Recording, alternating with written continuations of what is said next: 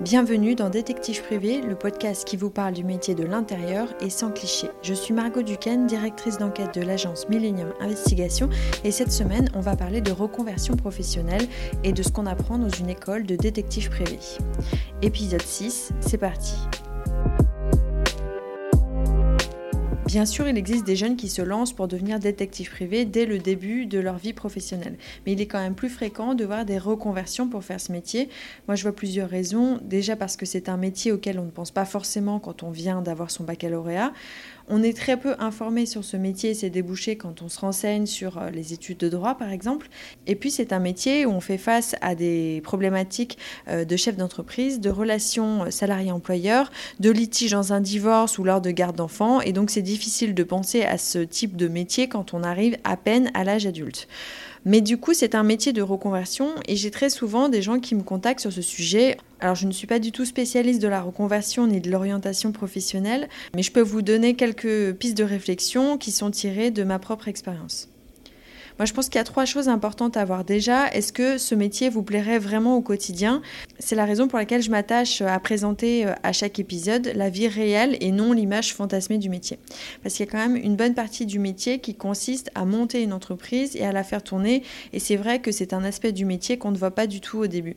Surtout quand on a été salarié dans une entreprise pendant un moment, il faut quand même se mettre en condition que euh, si vous ne travaillez pas euh, quand vous êtes à votre propre compte, bah, en fait, il n'y a pas d'argent qui rentre. Donc on peut euh, être salarié dans une agence de détective privé aussi, mais honnêtement, c'est pas un métier qui embauche énormément. Donc la plupart du temps, euh, l'agence, elle se débrouille euh, toute seule ou avec des collaborateurs extérieurs, mais qui doivent eux-mêmes avoir leur propre structure. Donc des agences qui emploient des détectives privés salariés, il en existe, mais ça reste assez rare.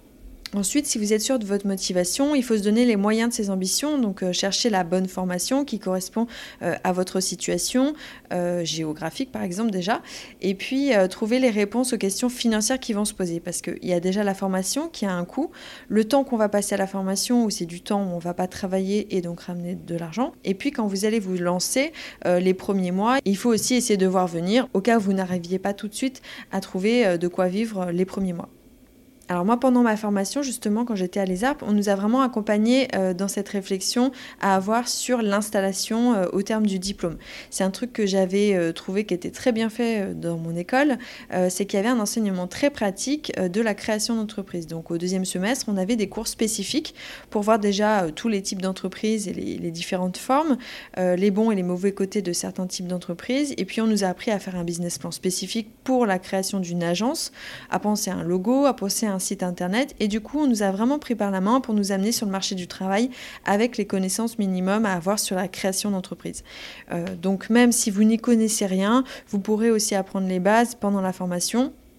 En tout cas, moi, je l'ai appris dans la mienne. Après, on n'apprend pas tout, évidemment. Le reste vient avec l'expérience. Mais ça, ça vaut pour tous les entrepreneurs. On apprend à faire quelque chose qu'une fois qu'on y est confronté. Dans ce qu'on apprend dans une école de détective privé, euh, je peux parler en fait que de la mienne, hein, puisque je ne sais pas comment ça se déroule dans les autres euh, formations, euh, mais nous avions beaucoup de cours de droit, les basiques du droit, les aspects plus spécifiques du droit de la preuve, du droit à la vie privée, du droit de la propriété, du droit de l'image, et tous les cours que nous avions en droit étaient très axés sur l'utilisation pour le détective privé. D'ailleurs, tous nos cours, et ça c'était euh, peut-être spécifique à mon école, j'en sais rien, je ne peux pas comparer, mais ils étaient tous dispensés par des détectives privés en exercice. Donc en fait, euh, on avait une approche très pratique de la matière qu'on apprenait et de comment on allait s'en servir dans notre futur métier. On a eu des cours ensuite sur des types d'enquêtes spécifiques, par exemple les disparitions de personnes, l'enquête d'assurance, euh, l'emprise sectaire, et puis évidemment euh, des cours pratiques aussi sur la filature piéton, la filature voiture, avec des mises en situation en conditions réelles. Et puis ensuite, on a eu, pour notre culture personnelle, d'autres types de cours. On a eu une intervention, par exemple, sur les douanes et leur fonctionnement, un cours de généalogie, un cours de euh, des cours pour apprendre à rédiger les rapports de détective. Et puis, évidemment, il y avait les stages, qui étaient le moment clé de la formation, puisque c'est le seul moment où on touchait vraiment à la réalité du métier. Alors la difficulté de la reconversion, mais ça ça vaut pour tous les domaines, c'est qu'on ne sait pas vraiment si on va être bon. Euh, mais après, il faut se dire que si on aime vraiment l'enquête, il y a tellement de façons différentes d'en faire. Même si on n'est pas très bon sur le terrain, on peut faire de l'enquête civile au téléphone. Il y a vraiment beaucoup de manières différentes d'enquêter. Souvent au début, pour se lancer, c'est pas mal de faire un petit peu de tout. En général, euh, on arrive en formation. Moi, j'avais une idée très précise de ce que je voulais faire. Je voulais me spécialiser euh, dans la due diligence, les enquêtes sur les sociétés. Et puis, une fois euh, que j'ai eu affaire à des enquêtes sur le droit de la famille, bah, en fait, ça m'a beaucoup plu. Et du coup, je pense que c'est pas mal de rien exclure au début parce que déjà, on peut pas forcément choisir aussi les dossiers sur lesquels on va travailler au début. Et puis, c'est une manière aussi de rester ouvert et de découvrir des choses qui peuvent finalement nous plaire. Sur les difficultés matérielles pour faire la formation, moi j'ai vu des gens qui avaient deux heures euh, de trajet pour arriver sur le lieu de la formation, donc ils se faisaient euh, quatre heures de trajet par jour pour venir se former.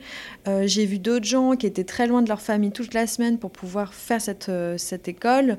Donc j'ai plein d'exemples de gens qui travaillent aujourd'hui et qui avaient pourtant sur le papier pas mal d'obstacles matériels ou familiales. Mais comme ils étaient déterminés, bah, ça, ça a marché pour eux. Donc je pense qu'il ne faut pas se laisser décourager parce que si on est très motivé, euh, on peut arriver à trouver des solutions euh, à chaque problème.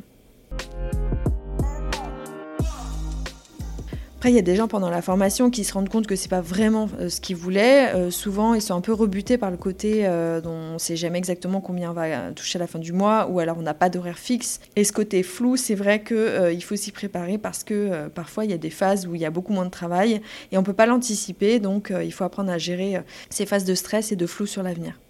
Mais là encore, voilà, c'est vraiment comme dans tous les métiers indépendants. Euh, c'est fini le salariat avec le même salaire à la fin du mois, euh, les congés payés, etc. Mais voilà, c'est aussi ça le prix de la liberté. Voilà, c'était juste quelques pistes de réflexion si vous réfléchissez à une reconversion. Si cet épisode vous a plu, n'hésitez pas à en parler autour de vous. Je vous donne rendez-vous vendredi dans 15 jours pour un nouvel épisode de Détective Privé. D'ici là, prenez soin de vous.